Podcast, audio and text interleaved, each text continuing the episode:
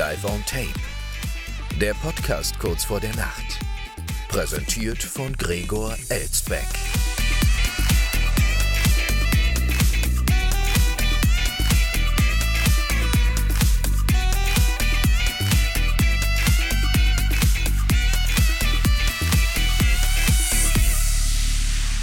Schon wieder 23 Uhr, meine Damen und Herren, und damit herzlich willkommen am Dienstag live aufgezeichnet aus einer noblen Wiesbadener Altbauvilla, in der es immer noch relativ heiß ist, aber ich habe heute tatsächlich den gestern schon angekündigten Arctic Air Kühler von Livington erhalten, diesen stylischen Kühlwürfel.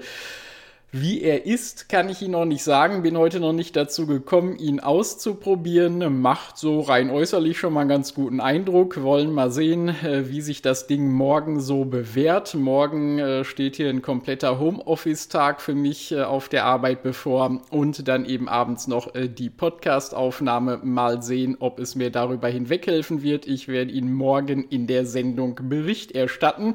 Übrigens hat das Ding ganze sage und schreibe null null Jahre Herstellergarantie. Also das ist natürlich schon mal super, wenn der Hersteller so viel auf sein eigenes Produkt hält, dass er null Jahre Garantie gewährt da bin ich schon mal ganz guter Dinge, dass das Ding tatsächlich lange halten wird. Ob es da noch einen Wirkungseffekt hat, ist ja noch mal eine ganz andere Frage.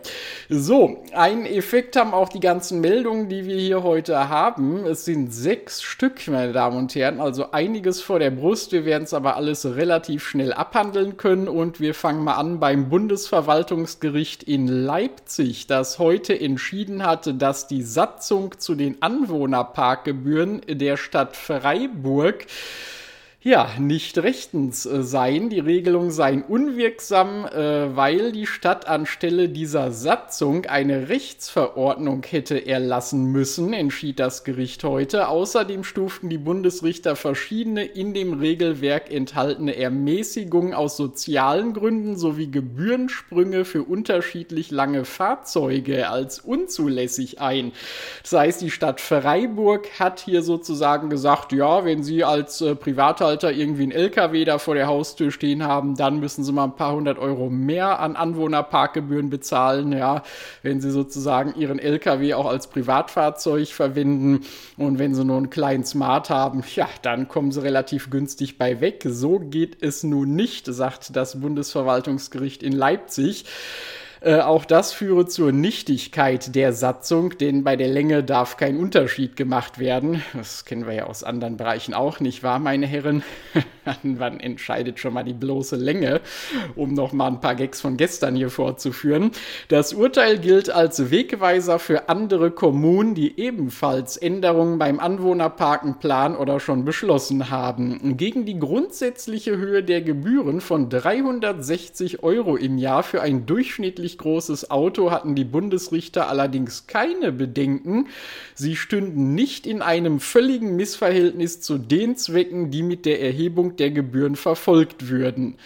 Ja, was sind das denn für Zwecke, die mit der Erhebung der Gebühren verfolgt würden? Was will man denn in Freiburg da für Gebühren ähm, äh, einsetzen? Wofür will man die einsetzen? Hm, gucken Sie sich mal die Stadt Freiburg an, meine Damen und Herren, wenn Sie demnächst da sind. Äh, meinen die meisten von uns gucken ja immer mal wieder in Deutschlands angeblich sonnigster Stadt vorbei und ähm, dann achten Sie mal darauf, wofür da so öffentliche Gebühren eingesetzt werden könnten. Vielleicht um sonnengebleichte Häuser wieder neu anzustreichen oder so, ich weiß es nicht. Freiburg hatte übrigens die Kosten für einen Anwohnerparkausweis Ende 2021 von zuvor 30 Euro auf einen Basissatz von 360 Euro erhöht. Das müssen Sie sich mal vorstellen, meine Damen und Herren. So eine Preissteigerung hat nicht mal die Inflationsrate bei Lebensmitteln mitgebracht. Äh, so stark steigen auch noch nicht mal die Pflegeversicherungsbeitragssätze an, die unser lieber Gesundheitsminister Karl Lauterbach demnächst wieder erhöhen will. 30 auf 360 Euro, das schafft man nur in Freiburg. Naja, gut, dass wir ein Bundesverwaltungsgericht in Leipzig haben. Äh, Leipzig ist dann wiederum ähm, überraschenderweise eine Stadt in Sachsen und Sachsen wiederum muss aufpassen, dass eine Gruppe von Schopfaffen nicht demnächst über die Grenze kommen, aus Tschechien heraus über die Grenze nach Sachsen kommen. Äh, denn eine Gruppe von Schopfaffen ist aus dem Zoo im tschechischen Decin im Grenzgebiet zu Sachsen entkommen. Zwei der Tiere aus der Gattung der Makaken konnten schon wieder eingefangen werden. Sechs weitere waren am Dienstagnachmittag noch auf der Flucht, wie eine Zusprecherin sagte. Die Bevölkerung wurde aufgerufen, die Primaten nicht selbst einzufangen weil der geneigte Tscheche, der neigt natürlich dazu, äh, Affen und überhaupt Tiere sofort einzufangen, wenn er sie irgendwo sieht. Aber hier in dem Fall sollte er es dann doch unterlassen. Sie verfügten nämlich über ein starkes Gebiss und könnten gefährlich sein, hieß es. Das Problem ist jetzt nur, wenn die wirklich nach Sachsen rüberkommen, meine Damen und Herren, äh, ja, da haben auch einige Einwohner ein starkes Gebiss und können gefährlich sein. Da kann man sie gar nicht von den Einwohnern unterscheiden. Äh, Detschin liegt übrigens knapp 80 Kilometer südlich von Dresden. Die Polizei nahm einen Verdächtigen in diesem Zusammenhang fest. Ihm wird nämlich vorgeworfen, am Montagabend gegen 21 Uhr in den Tierpark eingedrungen zu sein und den elektrischen Zaun um das Schopfaffengehege mutwillig beschädigt zu haben. Ja, also auch da sind die Sicherheitsvorkehrungen nicht so gut. Erinnert mich fast an das Weiße Haus in Washington. Sie wissen ja, haben wir ja schon oft drüber berichtet, ähm, äh, nur dass hier dann der Secret Service nicht für den Schutz der Schopfaffen zuständig ist, wobei am Ende der Unterschied zwischen Joe Biden und so einem durchschnittlichen Schopfaffe ist jetzt auch nicht gerade groß. Je älter er wird, desto geringer wird dieser Unterschied. Der 82-jährige alte Mann wurde nach Angaben der Agentur CTK bei dem Versuch gefasst, in ein nahegelegenes Ausflugs Lokal einzudringen. Also erstmal ein paar Schopfaffen freilassen, dann noch direkt ein Bier trinken. Gibt es ja in Tschechien auch ganz billig so ein schönes Pilz, ne? Ein Pilsener. Um, und dann hat man aber festgestellt, aha, der Mann war nicht ganz zurechnungsfähig, denn er stand auf Drogen. Ein Drogentest auf Cannabis fiel demnach positiv aus. Und damit schöne Grüße an unsere Ampelregierung, die Cannabis legalisieren will da können sich die deutschen Zoos demnächst schon mal auf was gefasst machen, dass alle Cannabiskonsumenten hierzulande dann auch Affen freilassen, äh, um davon abzulenken, dass sie selbst welche sind. Nein, ich weiß es nicht, das wollen wir jetzt nicht äh, so sagen. Ich meine, es gibt ja auch positive Verwendungszwecke von Cannabis. Ja, wer wüsste das besser als ich als alter Läufer, wenn die Gelenke schmerzen, schnell mal ein bisschen Cannabisöl drauf und fertig. Das, was runtertropft, kann man dann auch noch auflecken und wird ganz high. Äh, jedenfalls zurück zum Zoo. Der Zoo wurde für Besucher geschlossen. Es wird erwartet, dass die Affen möglicherweise selbst in ihr Gehege zurückkehren, wenn sie Hunger kriegen. Also so dumm sind die Tiere gar nicht, meine Damen und Herren. Schopfaffen stammen ursprünglich aus Indonesien. Wahrscheinlich erklärt es das, ja. Sie sind tagaktive Regenwaldbewohner und gelten als gute Kletterer, die den Großteil ihres Lebens in den Bäumen verbringen. Gut, das macht es wiederum schwierig, sie zu finden, wenn sie irgendwo da oben in den Wipfeln sitzen. Also, wenn Sie in Sachsen wohnen, meine Damen und Herren, gucken Sie mal morgen genauer in die Bäume, ob da irgendwas sitzt die Art, wie also außerhalb der Hauskatzen, die sich da mal wieder hochgeflüchtet haben, die Art wird von der Weltnaturschutzunion IUCN als stark gefährdet eingestuft und jetzt sind noch sechs Tiere mehr davon gefährdet, wie man hier so sieht. Äh, so, apropos Tiere, meine Damen und Herren, wir hatten ja schon mal äh, in den vergangenen Ausgaben immer wieder so Such- und Zählaktionen. Und wenn Ihnen das alles noch nicht gereicht hat, rund um die asiatische Riesenhornisse und was weiß ich nicht noch alles für Insekten, die da gezählt werden sollen, wenn Ihnen das nicht reicht und Sie auch sagen, ja, wenn ich schon Tiere zählen muss, dann doch lieber irgendwas, was so im Meer schwimmt, dann gucken Sie doch mal in die Ostsee, meine Damen und Herren, beziehungsweise an die Ostseeküsten, denn da können Sie jetzt Seepferdchen zählen. Um das Vorkommen seltener Seepferdchen in der deutschen Nordsee zu untersuchen, haben Wissenschaftler mit Hilfe von Bürgern erste Exemplare solch angespülter Meerestiere für ein Forschungsprojekt gesammelt. Wir haben jetzt sechs Stück, sagte die stellvertretende Direktorin des Oldenburger Landesmuseums Natur und Mensch, Christina Barilaro, der deutschen Presseagentur. Also man hat jetzt genauso viele Seepferdchen wie Affen aus diesem Zoo in Tschechien entrückt sind oder ausgebüxt sind, meine Damen und Herren. Was für eine schöne Parallele. Äh, bei dem Forschungsprojekt setzen die Forscher seit rund einem Jahr auf die Hilfe etwa von Strandspaziergängern. Wer angespülte tote Seepferdchen an Stränden findet, soll die Funde melden und bei Nationalparkhäusern des niedersächsischen Wattenmeeres abgeben.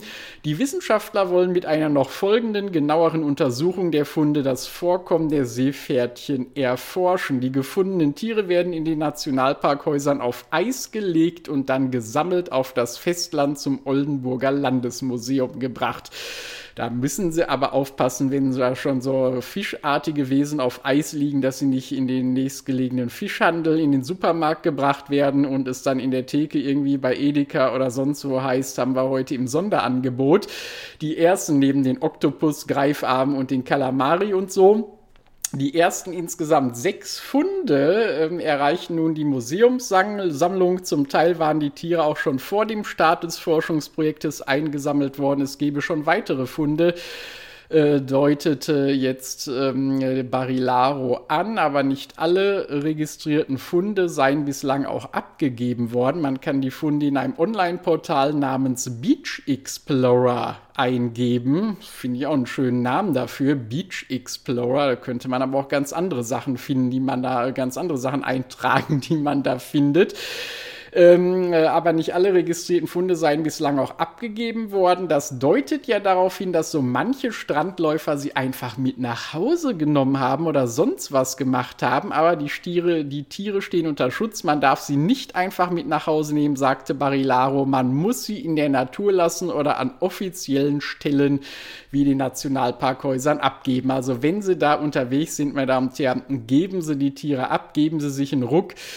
Und ähm, man muss auch sagen, äh, woher kommen die Tiere überhaupt? Ähm, es wurde hier gemutmaßt, also was heißt, woher kommen die? Man äh, weiß es natürlich nicht so genau, aber es gibt Theorien, dass die Tiere etwa durch Winterstürme aus den Niederlanden verdriftet sind und bis auf die ostfriesischen Inseln gespült wurden. Die niederländischen Inseln, die Niederlande, haben wir ja gestern gelernt, stellen jetzt überall öffentliche Sonnencremespender auf, aber um ihre Seepferdchen scheinen scheinen sich nicht zu kümmern. Die türmen da schon direkt.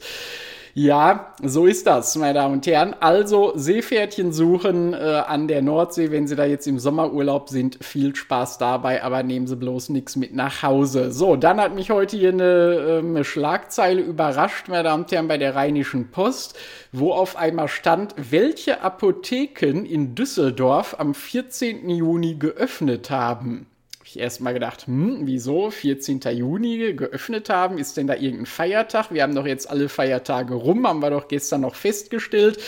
Äh, wieso haben denn da nicht alle Apotheken offen? Dann habe ich den Artikel geöffnet und gelesen, es werden doch Apotheken morgen bestreikt. Bundesweit, meine Damen und Herren, haben sehr viele Apotheken dicht bundesweiter Protest gegen die Gesundheitspolitik der Bundesregierung. Ähm, viele Apotheken schließen sich an. Ungefähr jede zweite soll morgen geschlossen bleiben, wenn sie Medikamente brauchen. Meine Damen und Herren, nur die Notfallapotheken sind noch geöffnet. Äh, der Apothekenverband hat Politik und Krankenkassen einen Sparwahn bei der Arzneimittelversorgung vorgeworfen, Lieferengpässe, überbordende Bürokratie und immer schneller zurückgehende Zahl der Apotheken vor Ort verschlechtere die Lage zunehmend. Dagegen wird gestreikt, so auch in Düsseldorf. Das erklärte diese Überschrift, meine Damen und Herren. Und ganz toll fand ich hier die Aussage von Christoph äh, Herrmann der in Angermünd eine Apotheke führt und Vorstand der Apothekerkammer Nordrhein ist, beziehungsweise im Vorstand der Apothekerkammer Nordrhein sitzt, der sagt, alle, mit denen wir gesprochen haben, sagen, also Apotheken, mit denen wir gesprochen haben, wir bleiben geschlossen, weil wir die Schnauze voll haben. Und ausnahmsweise mal nicht voller Tabletten, sondern vor allem von dem, was uns die Politik so reingewürgt hat. Manchmal ersetzt die Politik die besten Medikamente, vielleicht auch die schlechtesten. Also, liebe Apotheker, macht das ruhig mal morgen, streikt mal morgen. Und dann wollen wir mal sehen, was Lauterbach und Co. Äh, daraus machen. So, dann gehen wir mal weiter von den Apothekern zu Mats Hummels. Ähm, das ist jetzt ein größerer Sprung, äh, muss man natürlich sagen. Aber äh, naja, er ist äh, vielleicht doch nicht ganz so groß, wie es auf den ersten Blick scheint, weil es hier auch um Medizin im weitesten Sinne geht. Ähm, manchmal erzielen nämlich Social Media Posts ganz andere Wirkung, als man will. So erging es nun auch BVB-Star Mats Hummels, der dann auch prompt etwas klarstellen musste. Was ist denn mit unserem hübschen Mats Hummels passiert, meine Damen und Herren? Unserem Starfußballer, er geriet in Erklärungsnot. Er postete kürzlich in einer Instagram-Story ein Foto und so mancher Social-Media-Nutzer schaute hierbei wohl genauer hin. Unter dem eigentlichen Bildmotiv versteckte sich nämlich eine brisante Besonderheit. Ja, was war denn da los? In der ursprünglichen Story ist ein Fernsehbildschirm zu sehen. Auf diesem läuft das Champions League-Finale zwischen Manchester City und Inter Mailand. Sie wissen ja, dass Samstag stattfand. Mats Hummels im Urlaub weilend, also ganz gediegen beim Fußballgucken vor dem TV-Gerät.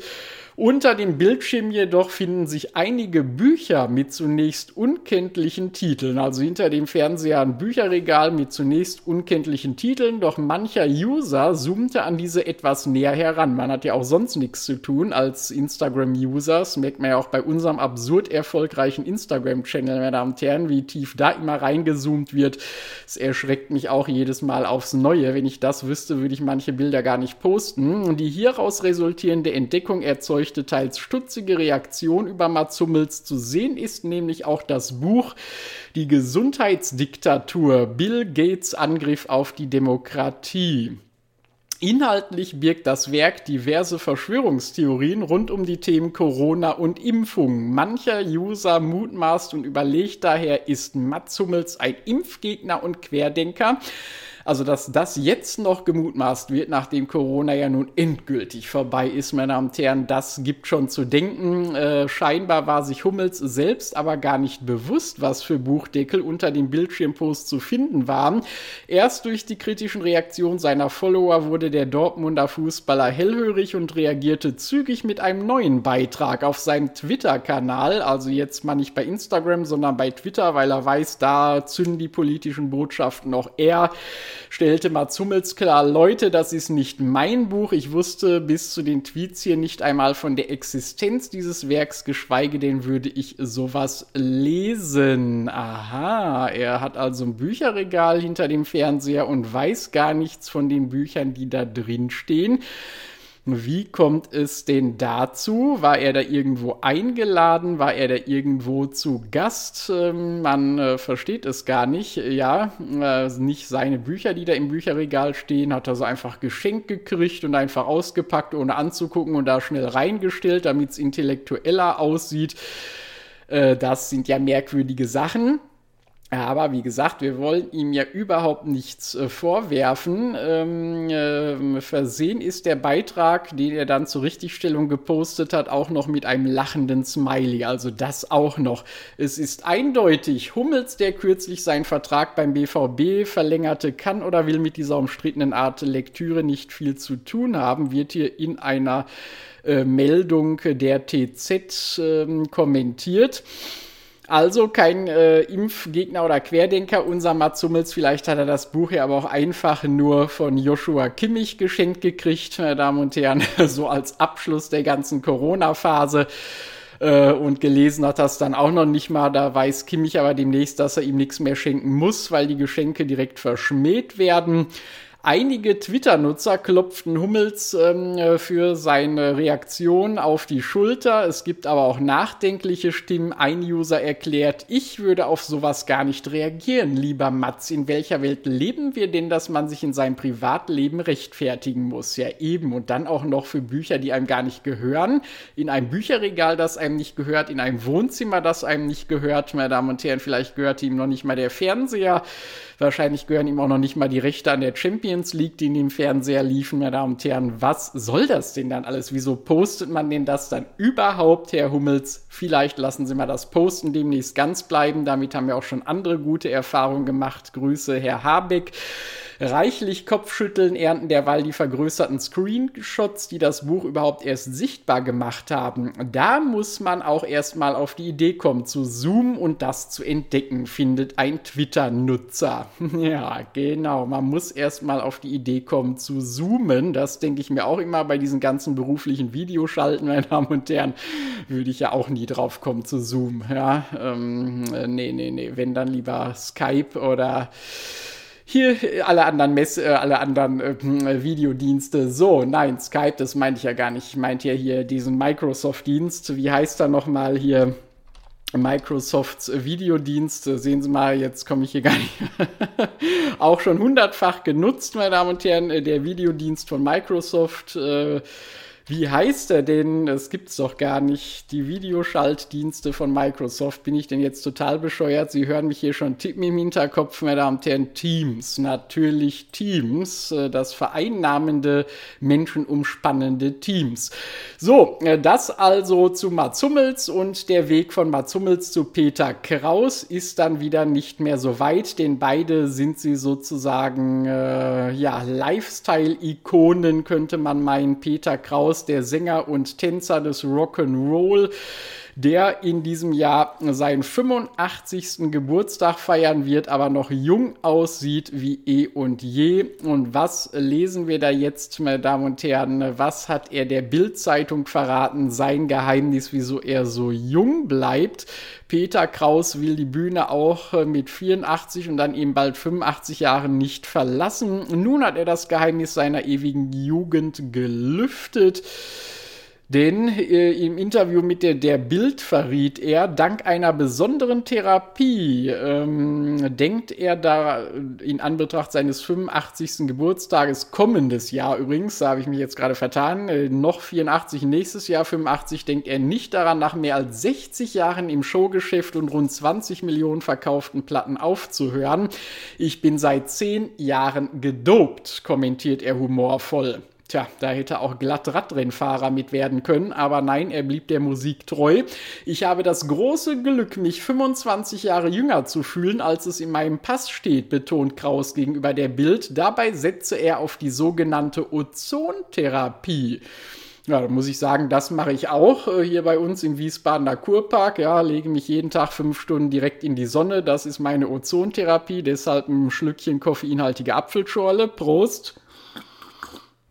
Mm.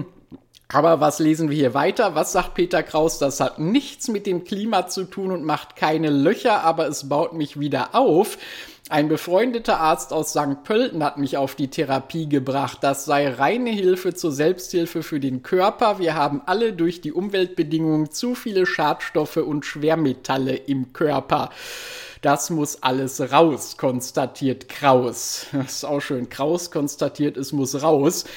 Aber Schwermetalle im Körper haben ja viele Senioren auch ohne Umweltbedingungen äh, durch diese ganzen Ersatzteile in den Gelenken und so, künstliche Hüften, was weiß ich. Teilweise haben sie noch Amalgam in den Zähnen, weil früher die Kunststofffüllung noch gar nicht angesagt werden oder so.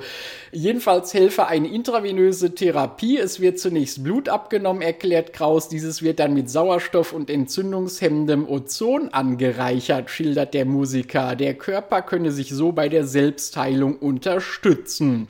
Der 84-jährige Kult-Rock'n'Roller bleibt aber trotz der Therapie realistisch. Ich glaube an sinnvolle medizinische Versorgung, aber nicht an Wunder, sagte er der Bildner. Dann können wir ja alle aufatmen, lieber Peter.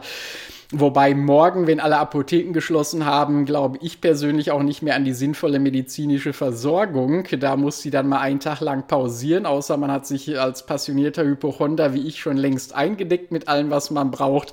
Auf große Tourneen werde er nicht mehr gehen, aber Konzerte spiele ich, bis der Körper irgendwann einmal sagt, jetzt ist es aber auch gut, Peter.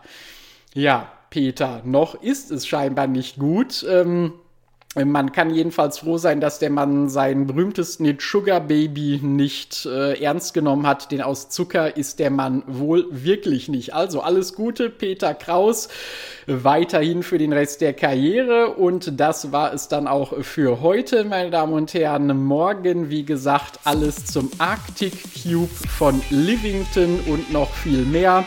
Damit entlasse ich Sie in die heutige Nacht und sage wie immer ab ins Bett, schlafen Sie gut und bis morgen Abend. Nacht.